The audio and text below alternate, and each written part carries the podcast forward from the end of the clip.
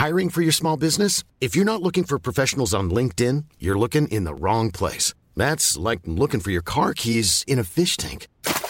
LinkedIn helps you hire professionals you can't find anywhere else, even those who aren't actively searching for a new job but might be open to the perfect role. In a given month, over 70% of LinkedIn users don't even visit other leading job sites. So start looking in the right place. With LinkedIn, you can hire professionals like a professional. Post your free job on linkedin.com slash people today. Tarde a tarde, lo que necesitas saber de forma ligera, con un tono accesible. Solórzano, el referente informativo. La información de último momento en el referente informativo. El exsecretario de Hacienda y Crédito Público Arturo Herrera Gutiérrez fue nombrado por el Banco Mundial como director global de gobierno, reveló Gerardo Esquivel, subgobernador del Banco de México. La gestión de Arturo Herrera y de Luis Felipe López en el Banco Mundial iniciará el próximo verano. Por unanimidad, los magistrados del Tribunal Colegiado en Materias de Trabajo y Administrativa del decimocuarto Circuito, con sede en Mérida, confirmaron la suspensión provisional otorgada por un juez contra las obras de construcción del tramo 5 sur del Tren Maya, que va de Playa del Carmen a Tulum. Lo anterior, debido a que el Fondo Nacional de Fomento al Turismo encargado de la obra no cuenta con la manifestación de impacto ambiental. La Secretaría de Turismo informó que con todas las estrategias que se están realizando, el Aeropuerto Internacional de la Ciudad de México estará desahogado en su saturación en los próximos meses. El presidente Andrés Manuel López Obrador señaló a los padres de Devani Escobar que se van a realizar todas las investigaciones que sean necesarias para esclarecer el caso. Mario Escobar, padre de Devani, mencionó que esto le genera mucha esperanza de que esto se solucione por el bien de su hija, de Nuevo León y de México. El próximo jueves 19 de mayo iniciará la vacunación contra coronavirus para los adolescentes de 12 a 14 años sin comorbilidades. Durante el mismo periodo, también se hará vacunación contra COVID para cualquier persona que todavía no haya concluido su esquema. El Instituto Nacional de Enfermedades Respiratorias reportó que a 27 meses de brindar atención médica por COVID-19, esta semana inició con un paciente de COVID y actualmente solo dos pacientes permanecen hospitalizados.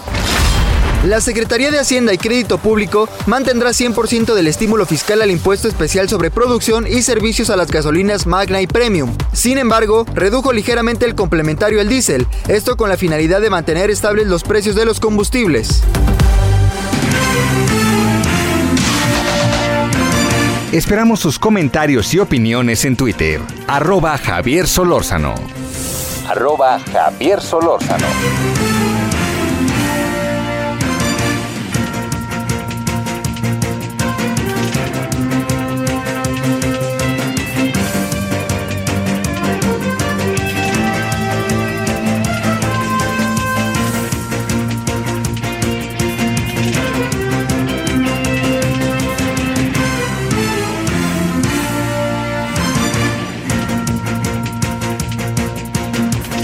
Muy buenas tardes, aquí andamos ya en el viernes, viernes 13.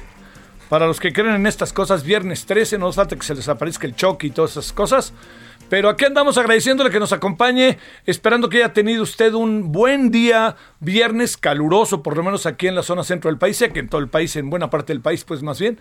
Pero le agradecemos muchísimo que nos acompañe, deseando, le reitero, que haya tenido usted hasta ahora un buen día. Todavía hay día. Ya mañana viene el fin de semana, pero todavía hay día, ¿no? Hay muchas cosas seguramente eh, que, hacer. Supongo estudiantes van a clase en la tarde, tarde-noche, la nocturna, vespertina.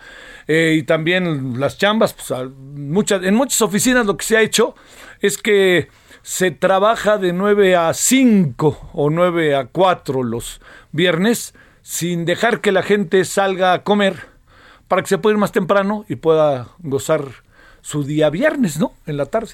Bueno, en nombre de todas y todos quienes hacen posible la emisión, le agradezco que nos acompañe, es- deseando que tenga un buen fin de semana. Su servidor Javier Solórzano le saluda. Bueno, mire, hay, hay como temas ahí que se han cruzado y algunos que siguen en curso. Eh, eh, digamos, el tema en donde usted y yo sabemos que ha levantado ámpula con razón es el tema de nosotros también cuidamos a las bandas. Eh, hoy el presidente dice que no fue un desliz. El presidente, ahí, ahí de repente creo que, eh, no sé si la palabra exacta sea empecina, pero se queda con lo que dice y no se atreve a recular, ¿no? Como que Me parece que de repente, una o dos veces lo he escuchado que ofrece una disculpa, por ejemplo, con lo del Banco de México, ¿se acuerdan cuando dio lo de las tasas de interés que subían? Pero el presidente tiende a no, a no, este, a no recular, a no verse muy seguido en la autocrítica. Yo no sé si puede llegar a pensar que eso lo debilita o alguna razón. Yo creo que eh, la vida es eso, ¿no? La vida, no la política, es ensayo y error, uno se equivoca, los que están alrededor de uno le dicen abusado con esto, aquí el gran asunto es si los que están alrededor de él le dicen algo, que yo siempre he tenido la impresión de que le dicen lo que quiere escuchar. Y cuando dice algo diferente, me imagino que han de sentir la mirada, ¿no? ¡Pum! Y entonces ni voltean, ¿no? Mejor ni digo nada. Bueno, eso se lo planteo como un, eh, como un asunto este, relevante, importante, eh, porque se confirma lo que, lo que ha tenido que ver con eh, una declaración que ha generado enorme molestia en muchos sectores. Eh, vuelvo a decir lo que ayer decía, yo entiendo que puede haber muchas interpretaciones sobre lo que incluso dijimos ayer, pero si usted tuvo, me hizo el favor de dar la razón y si me escuchó ayer en la noche y ayer en la tarde, sabrá que a mí esta fue una declaración que no me gustó y lo hice saber. Y también hice saber que me parecía que era muy delicado, ¿no? Que incluso podría ser desleal hacia los, este, hacia los familiares que hayan perdido la vida, aquellos que hayan sido asesinados, secuestrados por todo lo que es la delincuencia organizada.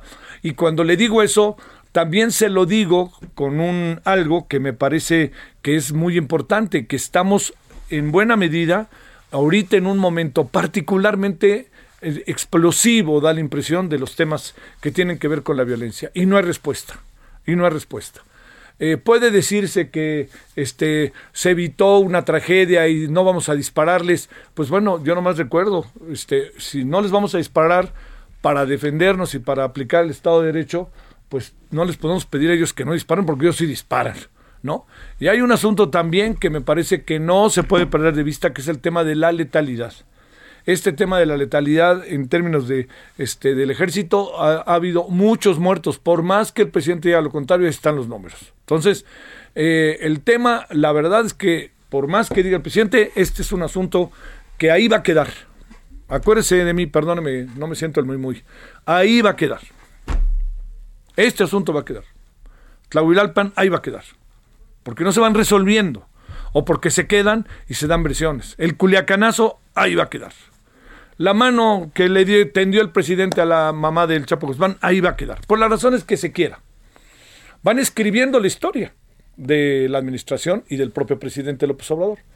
Y este es un asunto también que de esas declaraciones, eh, algunos han dicho que rebasó la frontera, yo no sé si rebasó la frontera o no, pero lo que sí le digo es que es una declaración que resultó, porque, porque hoy pudo, fíjese, no recular, sino ajustarse el presidente pudo haber dado interpretaciones que hubieran resultado sumamente, me parece que suma, lo, hubieran, hubieran generado en, amplios sectores de la opinión pública y en, los que se han visto afectados, este, eh, una, una mirada, ¿no? Este, me parece que profundamente, este, eh, digamos, eh, hubiera dicho mucha gente, bueno, ya entiendo lo que quiso decir pero el presidente no explicó. Ayer no hablamos con Alejandro Ope, hemos hablado con mucha gente al respecto de eso y no hay, oiga, no es filias y fobias, por favor. Yo entiendo que mucha gente a decir, bueno, que no son seres humanos, claro que son seres humanos, por favor.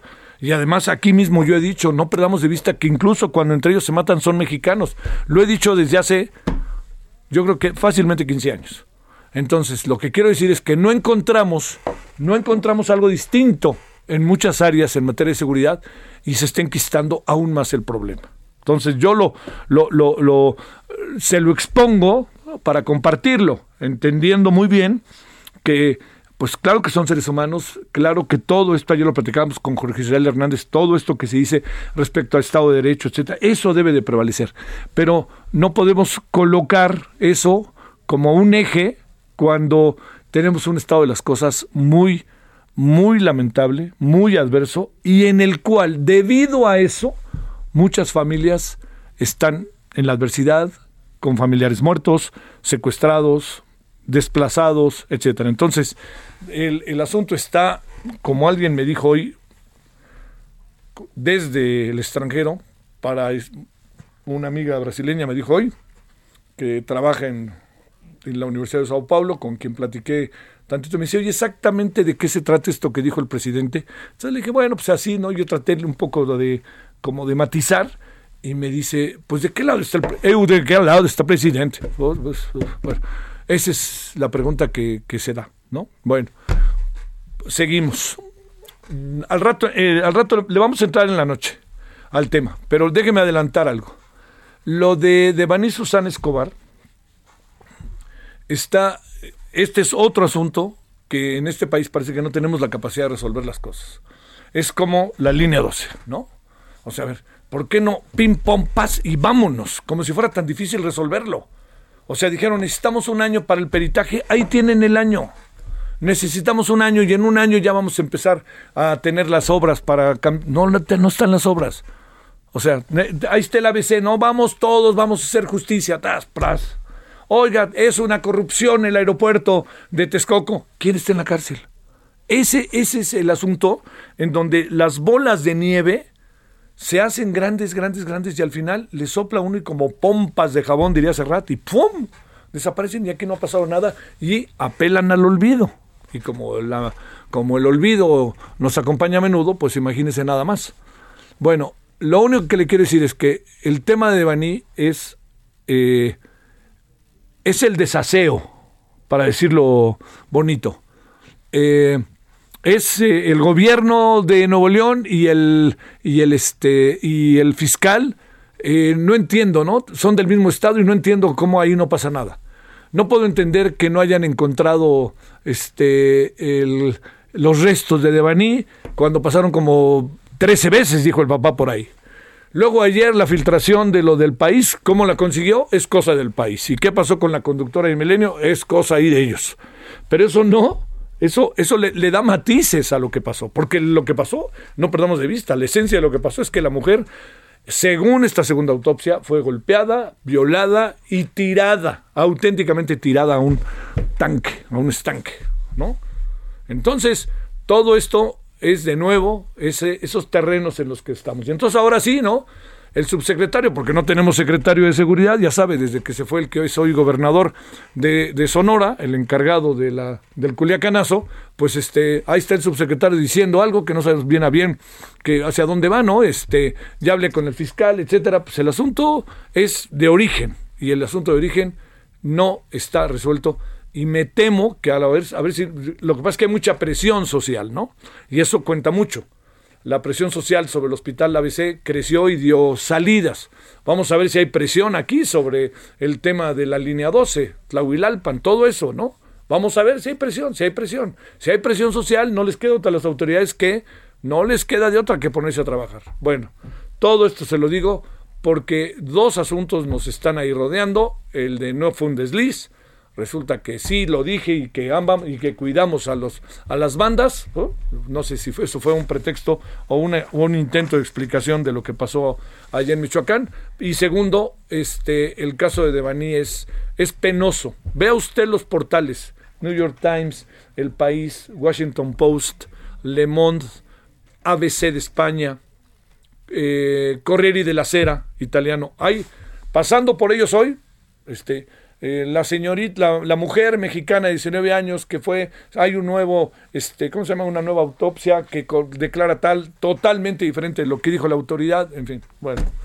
Este, no, a mí no, no es que me importe lo que diga el mundo, lo que me importa es lo que está, es lo que está pasando en este país respecto a este tipo de hechos que lo único que hacen es este, dejarnos eh, eh, auténticamente a la intemperie a la hora de que pensamos en todo aquello que tiene que ver con la instrumentación de la justicia. Bueno, eh, aquí andamos. Tarde muy difícil, oiga, ¿eh? Porque es tarde de quincena. ¿Sí se está pagando desde hoy? Sí, ¿verdad? Sí, es tarde de quincena, es el 15 el domingo, pero se está pagando desde hoy.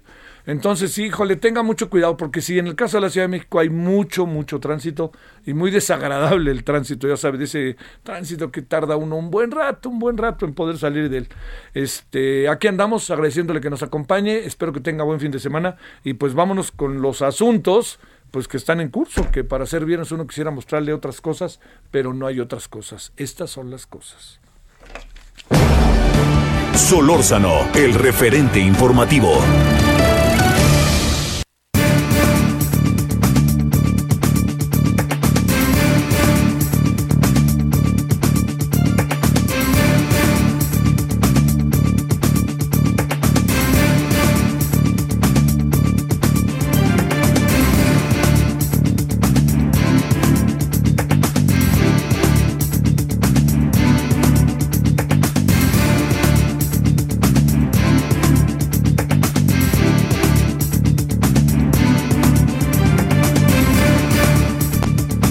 Aquí andamos de vuelta. Homeless Fifi le diría que la 4 te va, señor. Si no sabe, no diga, porque no lo sabe. Conozco al señor que gobierna desde hace muchos más años de los que usted se puede imaginar. Este, eh, y si queremos mentadas de madre, pues yo creo que no ganamos con eso. Yo creo, eh. yo creo que algo que hemos hecho es que no tenemos, pareciera de repente que alcanzamos a ver que el presidente es eterno, ¿no? O que va a gobernar hasta por los siglos de los siglos, amén. Y perdóneme, en dos años se va, ¿eh? Y yo creo que en dos años no exagero, porque tiene que ver con pues los candidatos, con los movimientos que hay, ¿no? Tampoco me voy a meter en una dinámica después de tanto tiempo que uno ha pasado para decir algo este, en lo cual uno no crea, ¿no? Bueno, este, a ver, había otra más, quería ver lo que va, ya ve que me pongo a leer tweets en la tarde por acá. Si quiere usted decirme algo, por aquí ando. Sale. Bueno, eh, 17-16 en la hora del centro. Olimpia Coral es activista mexicana que impulsó la ley contra la violencia digital y se llama precisamente la ley Olimpia. Olimpia, te saludo con mucho gusto. ¿Cómo has estado? Hola, ¿cómo estás, Javier? Eh, ¿Preocupada? A ver, venga. Ansiosa, pero bien. Venga, a ver, ¿qué anda pasando del caso de Lucía? Bueno, es eh, eh, creo que es algo que mm, desgraciadamente está pasando en diferentes lugares y en diferentes momentos, ¿no? Una de las cosas que por las que nosotras iniciamos esta lucha es primero por la visibilización de una violencia que no tenía nombre y que no tenía eh, un rumbo. Hoy ya se tiene y creo que es opacidad completa del sistema de justicia en el que nos encontramos en un, más de un 80% de casos de impunidad para los delitos sexuales contra las mujeres en México.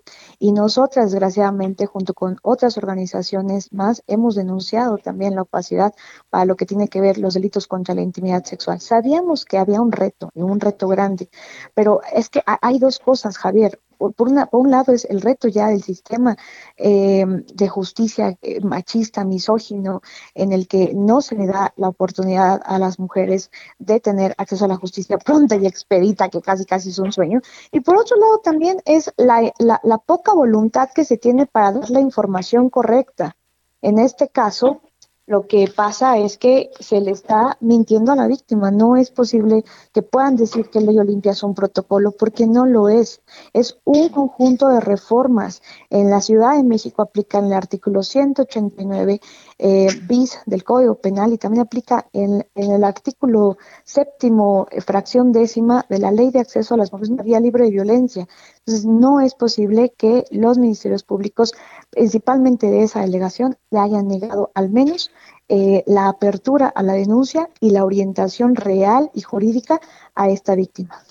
Oye, este, ¿y aquí qué, qué es lo que va a pasar? Y también déjame agregar otra cosa, Olimpia. Hay muchos casos que tú sepas como este, pero a lo mejor no existe, pues desde la voluntad como para demandarlos o el temor para hacerlos o pensar que no se va a llegar a nada? Sí, claro. A ver, este, este son, son casos bien importantes. A ver, yo, yo lo voy a, yo voy a contestar con, con, estos dos con estos dos ejemplos. Cuando se trata de, un delito, eh, digamos más común como robo, todos debemos identificar que hay que proteger a la víctima, que no hay que revictimizar. Preguntamos al familiar cómo estás, cómo te sientes, cómo te va, eh, hacemos contención inmediatamente, sabemos dónde denunciar y nunca jamás revictimizamos o decimos, híjole, es que no, pues no se puede hacer nada, aunque sí hay casos de que efectivamente no hay, no existen las herramientas para las vinculaciones a proceso. Pero mira cómo cambia cuando es un delito sexual y somos mujeres las víctimas. Cuando es un delito sexual, principalmente sociedad, política, Estado, gobierno, hay una revictimización para los casos de las mujeres. ¿no? aunque sean dos delitos que se encuentran en los mismos códigos, cuando se trata de cosas sexuales y cuando somos las víctimas protagonizadas mujeres, ya hay ahí eh, un andamiaje grande, pero muy grande, de, de bloqueo de acceso a la justicia desde la revictimización. Entonces, esto está, está haciendo que si bien ya hay un reconocimiento, nosotras no hemos dejado de, pedir hoy a una año incluso de la aprobación a nivel nacional, hace una semana hicimos un hashtag de regresamos por justicia, porque todavía nos, nos, nos la deben. Es que qué bonito es el bombo y platillo de las reformas y que los partidos políticos se monten, pero ahora tenemos que dejar, no dejar de salir al territorio y hacerlo exigible. Eh, hay algunas herramientas en las cuales se puede hacer eh, pues uso de la víctima para poder eh, ella misma pues pues checar la información, pero es que ¿por qué las víctimas tienen que hacer todo el trabajo? Porque al llegar, con el caso de Lucía y en el caso de María y en el caso de Juan y en el caso de muchas mujeres más, se les está negando algo que por derecho les, les, les corresponde y que otras mujeres han luchado por eso la información verdadera, la información verídica. Y aunque eso no niega que hay otros retos más, eh, Javier, como en el caso de las investigaciones en las cuales no existe un, eh, un nexo causal para encontrar al posible agresor. ¿A qué me refiero? A que eh, fue por medio de algún, pues, algún, algún momento, en alguna circunstancia en la que no existe una persona identificable. Y esto ha tardado desde seis hasta un año en que las empresas, como Facebook, Twitter, Instagram, las empresas de Meta, no están brindando tampoco la información a las fiscalías, más allá de lo ya deficiente que existe el, el, acceso a la justicia. Entonces, este tema en especial de violencia digital, hasta hace tres años se le dice así a esta violencia en México, es una obviedad que también hemos visto con cierta lupa jurídica de la misoginia, ¿no? El hecho de, a ver, ahora que sí, no, pues es que eh, qué bonito es echarle la culpa a las, a las promoventes, qué bonito es echarle las culpas a las que se olvida que somos víctimas.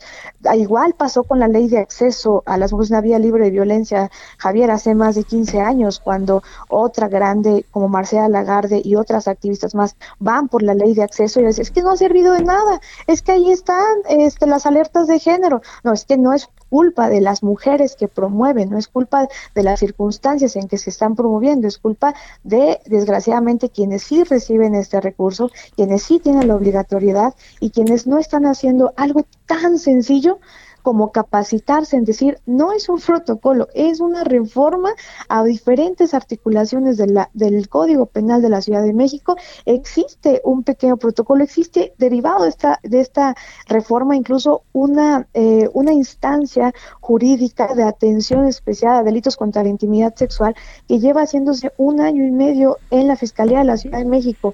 Es verdaderamente una lástima y yo creo que algo que no se le puede perdonar a, la falta de información que le dieron a esta víctima. Bueno, oye, a ver, eh, dos preguntas, a ver si se pueden respuestas rápidas por cuestión, ya sabes, de tiempo. Una. Claro. ¿Hay casos de denuncias de hombres? Sí, tenemos incluso ya uno vinculado a proceso en Querétaro. Su caso lo está viviendo dentro, eh, por el caso de la gravedad, el caso eh, se vivió, la, la, víctima fue hombre y la, y la agresora, pues la posible agresora fue eh, mujer. Y sí, sí hay casos, son muy mínimos, pero sí, sí, sí los hay. Sí, sí, entiendo que esta condición bajo la que vivimos son por mucho más los casos de mujeres, pero también me pongo a pensar que pudiera haber en esta condición humana tan, tan, este, tan contradictoria, tan provocadora, peto a saber lo que pueda pasar. Y segundo, déjame plantearte, este, eh, digamos, eh, ¿alcanzas a apreciar que se vaya tomando conciencia en las parejas? ¿Tendríamos que reeducar? ¿Qué tendríamos que hacer? En breve, dinos algo, limpia, por favor. Muchas cosas. Uno, primero, educación sexual, educación digital, comenzar a hablar de esto desde la educación primaria, secundaria, comenzar a, quitarle el mito de la romantización del sexting. No hay sexting seguro en la internet patriarcal, pero sin una educación sexual abstencionista como la que a ti y a mí nos enseñaron y a muchas generaciones en lugar de dar herramientas no solamente sexuales, sino ahora digitales. ¿Ha habido conciencia? Yo creo que sí. Yo creo que plantear un escenario devastador eh, no, no ayuda a quien quienes seguimos en la lucha. Eh, hoy en día, al menos, este, siguen existiendo personas que siguen diciendo, es que ¿para qué se dejan grabar? ¿Para qué comparten? No, es que ¿para qué te pones falda? Pero ya existen eh, eh, también en el colectivo la idea justa y legítima de que la culpable no es quien se dejó grabar, el culpable es la falta de educación, la falta de herramientas de prevención, pero la responsabilidad debía el agresor. Nosotras no deseamos que todo el mundo esté en la cárcel. Lo que deseamos con la ley Olimpia es que no haya una víctima más, al menos de este tipo de violencia, y tal vez ni siquiera sean nosotras quienes la promovimos, que nos toque ver eso, pero debemos de seguir resistiendo y debemos de seguir insistiendo mucho en los cambios de todo tipo. Olimpia, te mando, Olimpia Coral, te mando en verdad un gran saludo y el agradecimiento que estuviste con nosotros. Javier, al contrario, un abrazo a todas y a todos los que te escuchan y que te ven. Carcacha. Pausa. El referente informativo regresa luego de una pausa. Estamos de regreso con el referente informativo. En el referente. Hiring for your small business? If you're not looking for professionals on LinkedIn, you're looking in the wrong place. That's like looking for your car keys in a fish tank. LinkedIn helps you hire professionals you can't find anywhere else, even those who aren't actively searching for a new job but might be open to the perfect role. In a given month, over 70% of LinkedIn users don't even visit other leading job sites. So start looking in the right place. With LinkedIn, you can hire professionals like a professional. Post your free job on linkedin.com slash people today. De informativo le presentamos información relevante. El próximo jueves iniciará la vacunación contra COVID para menores de 12 años en la Ciudad de México. Para mejorar calidad del aire, Ciudad de México crea red de asesores científicos.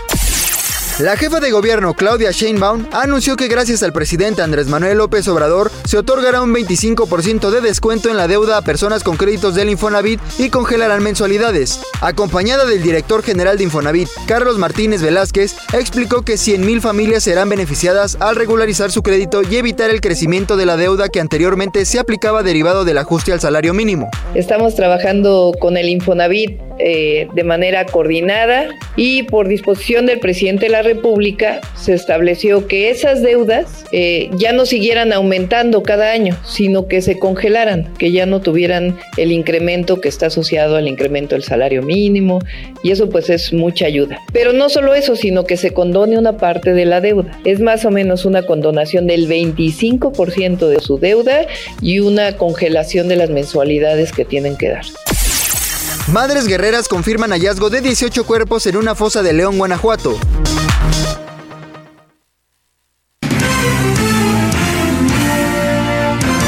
Esperamos sus comentarios y opiniones en Twitter. Arroba Javier Solórzano. Arroba Javier Solórzano. Que reviva la Feria de Puebla del 28 de abril al 15 de mayo. Conciertos de talla internacional en el Teatro del Pueblo, toros en el relicario, gastronomía y más. Consulta feria.puebla.go.mx y redes sociales. Que reviva la Feria de Puebla. Solórzano, el referente informativo.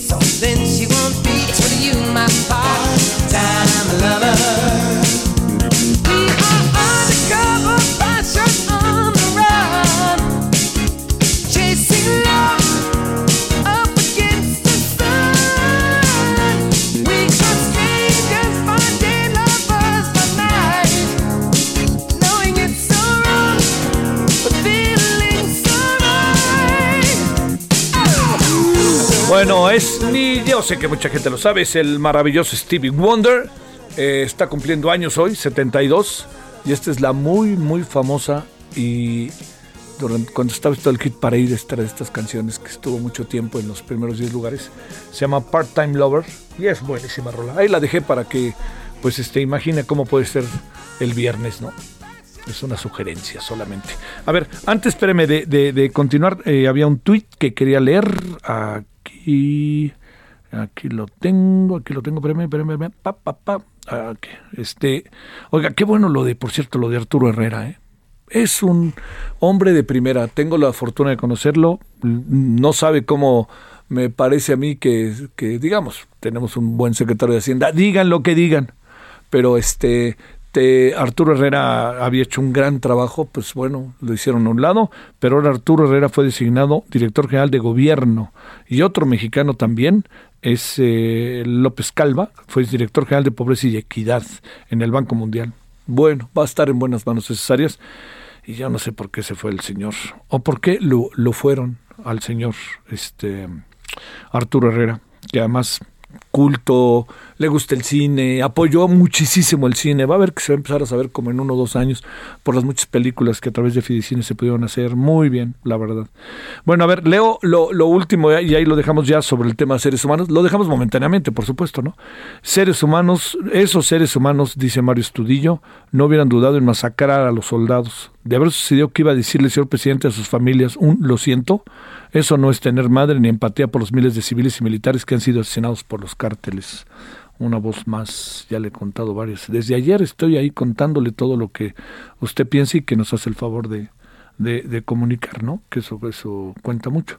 Este, y había otro asunto por ahí que no nos va a dar tiempo, lamentablemente, pero sí, lo del CONACID y el CIDE, tienen razón los del CIDE, está bien que se enojen, y tienen razón, porque vean, parece, no, no saben ni lo que pasa en el CID, el director del CID. Es una cosa terrible. 17.36 en hora del centro. Solórzano, el referente informativo.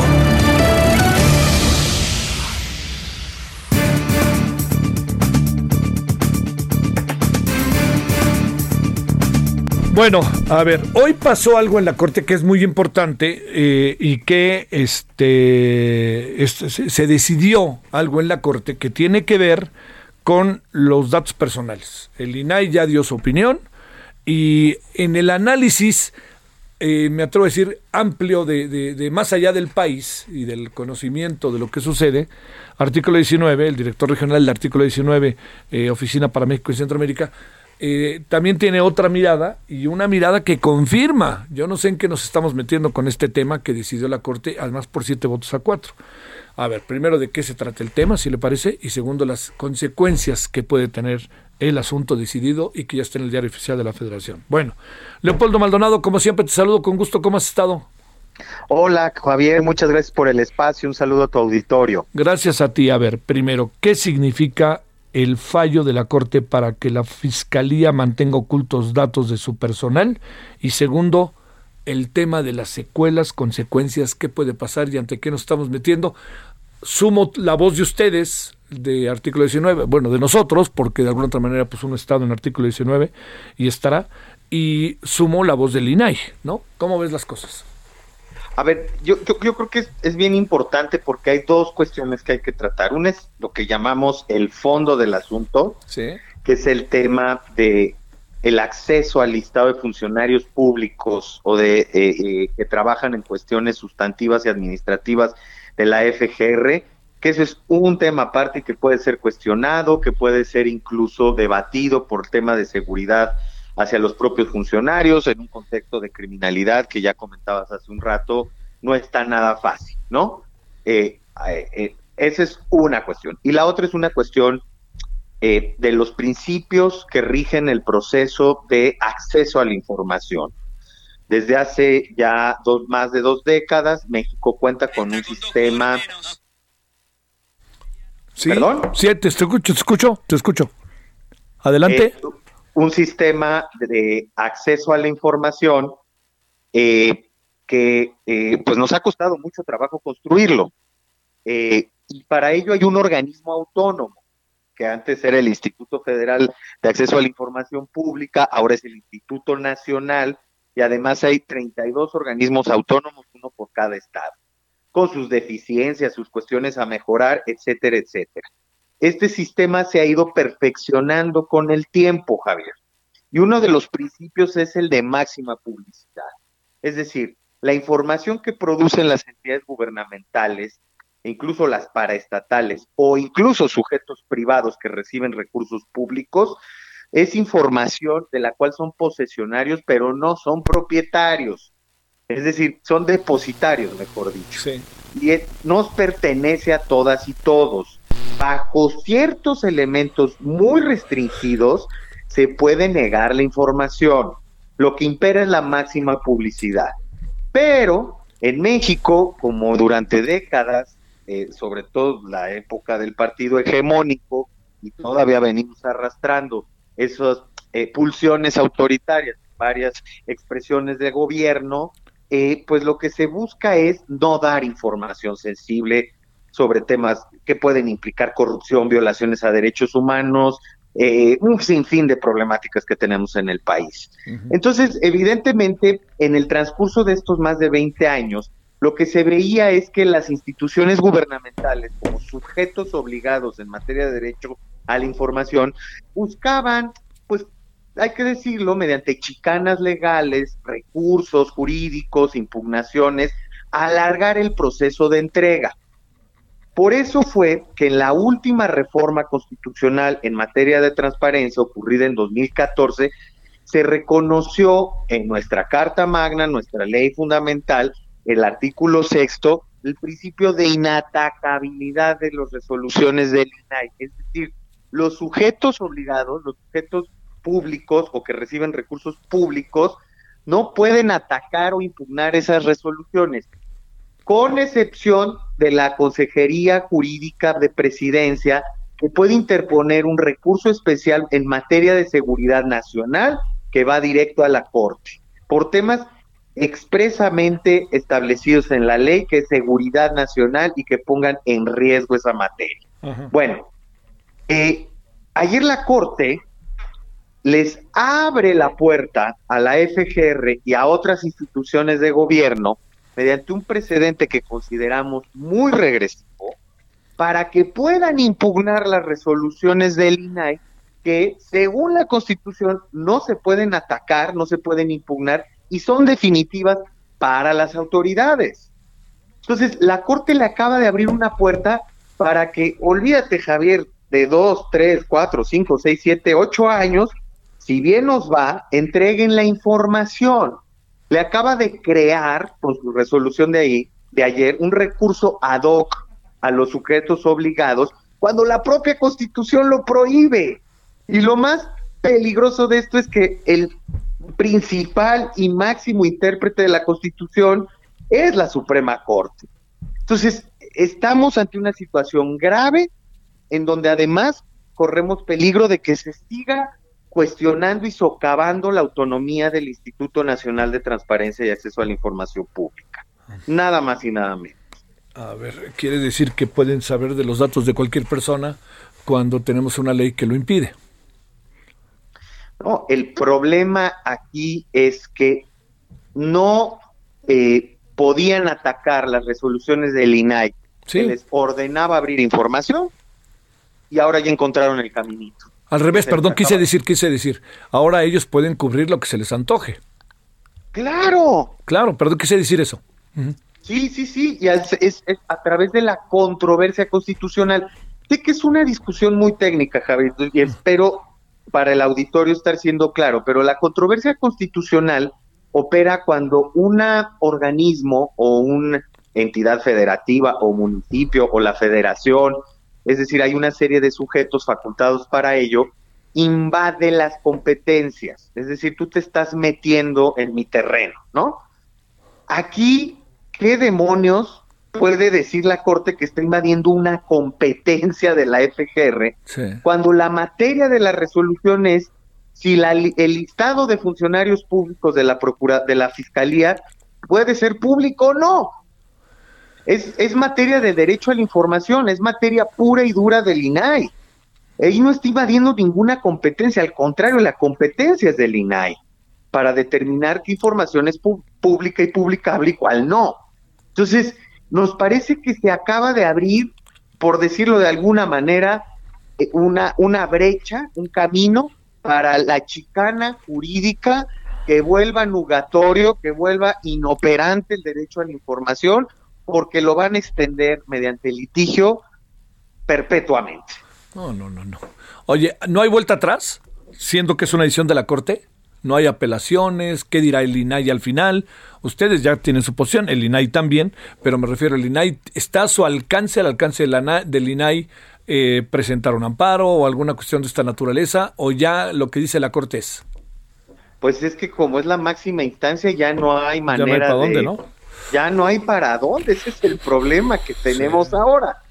Ahí sí son inatacables las resoluciones de ¿nunca, la Corte. ¿Nunca consultó la Corte con ustedes, con el INAI, o en el voy derecho y no me quito, o está a modo la decisión? Mira, no sé, hoy, eh, hoy, hoy escuchaba en la mañana que, que la Corte se aventó un 3 a 0 a favor del gobierno esta semana. Primero con lo del cannabis, ¿no? Eh, o sea, le, le, rehuyen al tema, le sacan, dirían en mi cuadra. Le sacan al tema porque además el tema de las drogas no le gusta al actual gobierno, ¿no? no, eh, claro curioso el tema de regulación de las drogas, no le quiere entrar un gobierno progresista, pero bueno, eh, el tema es que la posesión simple de cannabis no la declaran inconstitucional, pero hacen ahí toda una cuestión jurídica barroca que bueno, no nos vamos a detener. Segundo, no aplica el secreto bancario para eh, y por lo tanto eh, el secreto sí bancario y, por lo tanto no se necesita orden judicial para que el SAT, para que el fisco pida tu información a los bancos. No se requiere orden judicial. Lo puede hacer directito. Tercero, esta decisión que estamos comentando. Entonces sí nos parece una tendencia preocupante, la verdad, porque pues se están dotando de más herramientas al Estado y a los, a los, bueno, más bien a las instituciones públicas y pues está reduciendo el espectro de derechos de la ciudadanía. Claro. Yo no sé en qué país democrático una Suprema Corte pues tiene esa lógica invertida. En este. En este. Híjole, híjole. ¿Puede pasar algo a este respecto o, o no? ¿O qué? Pues mira, Javier, hay que, hay que analizar en términos de, de las opciones que hay de los medios de control constitucional, si en un futuro la Corte eh, reconsidera esta decisión, hay la posibilidad de modificarla.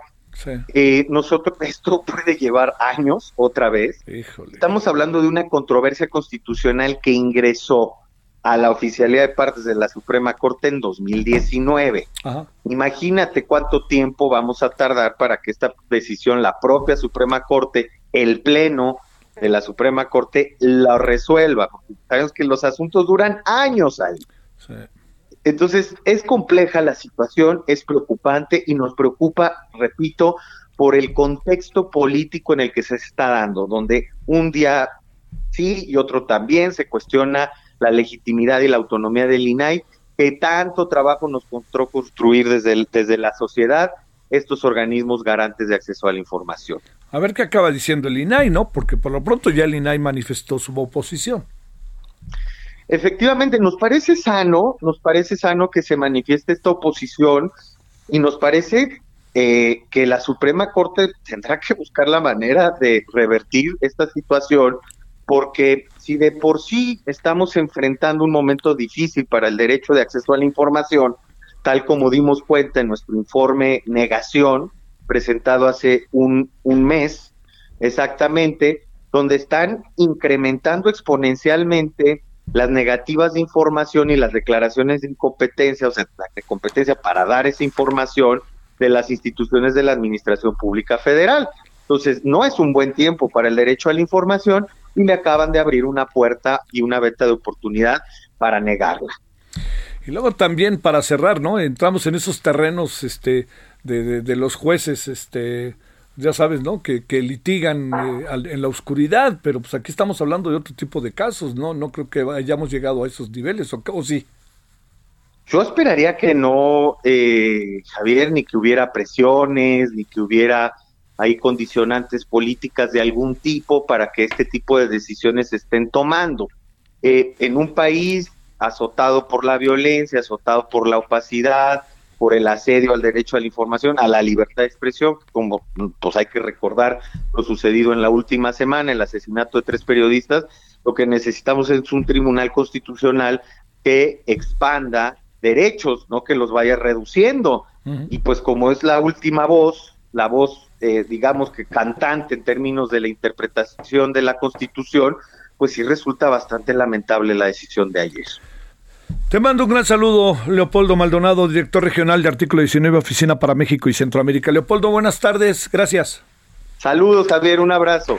Le cuento cuando son las 17.49 que, bueno, Michael Chamberlain es defensor de derechos humanos y se ha de imaginar por dónde vamos con el tema con Michael. Michael, te saludo con gusto, ¿cómo has estado? Hola Javier, buenas tardes. Bien, bien, gracias. A ver, leo textual. No fue un desliz haber dicho que se debe de cuidar la vida de las bandas, de respetar, cuidar la vida de los, de los, de las bandas son seres humanos. Así lo pienso, López Obrador. ¿Qué piensas? Bueno, pues de entrada yo digo que sí son seres humanos, hay que cuidarles la vida, ¿no? Ah, eh, definitivamente. El problema es este a ver, yo lo veo como desde dos perspectivas, ¿no? O sea, desde el lado abstracto uno piensa, eh, los, estos los delincuentes tienen derechos, yo digo, sí, no tienen derecho a delinquir. Y si delinquen, tienen derecho a un proceso justo, ¿no?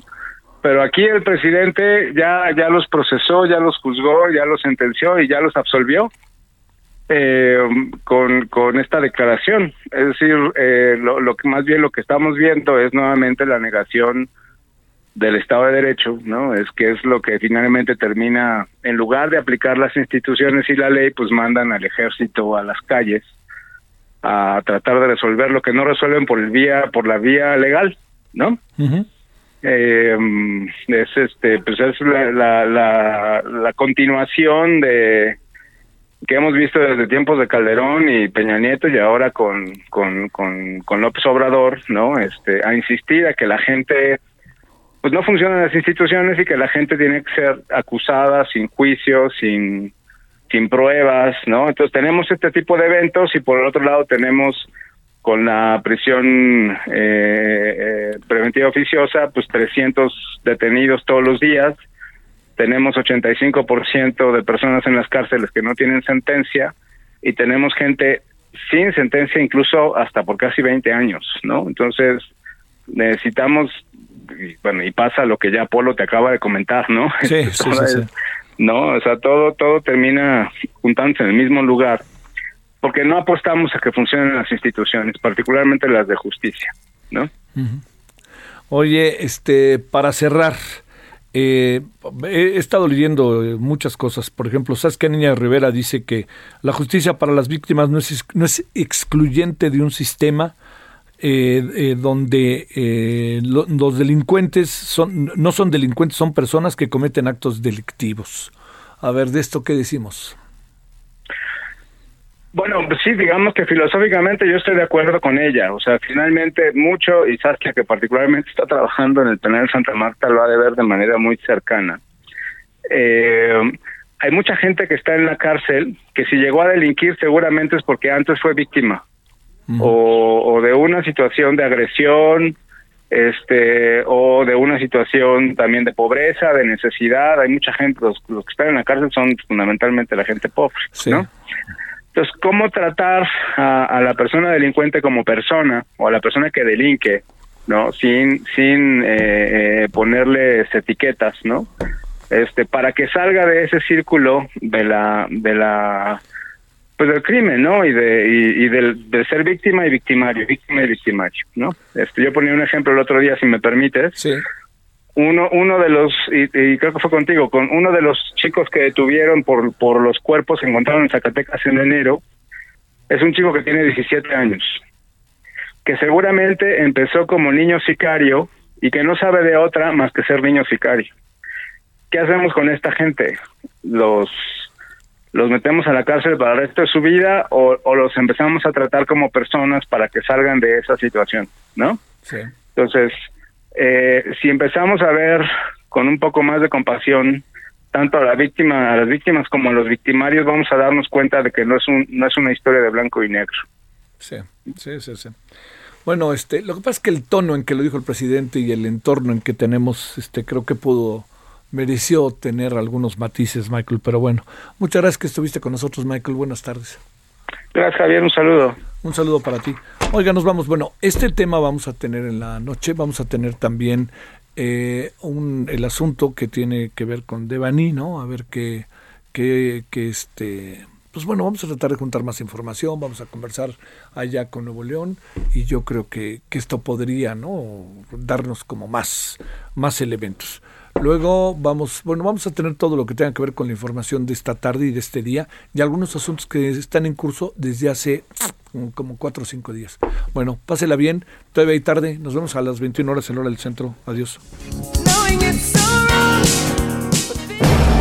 Hasta aquí, Solórzano, el referente informativo.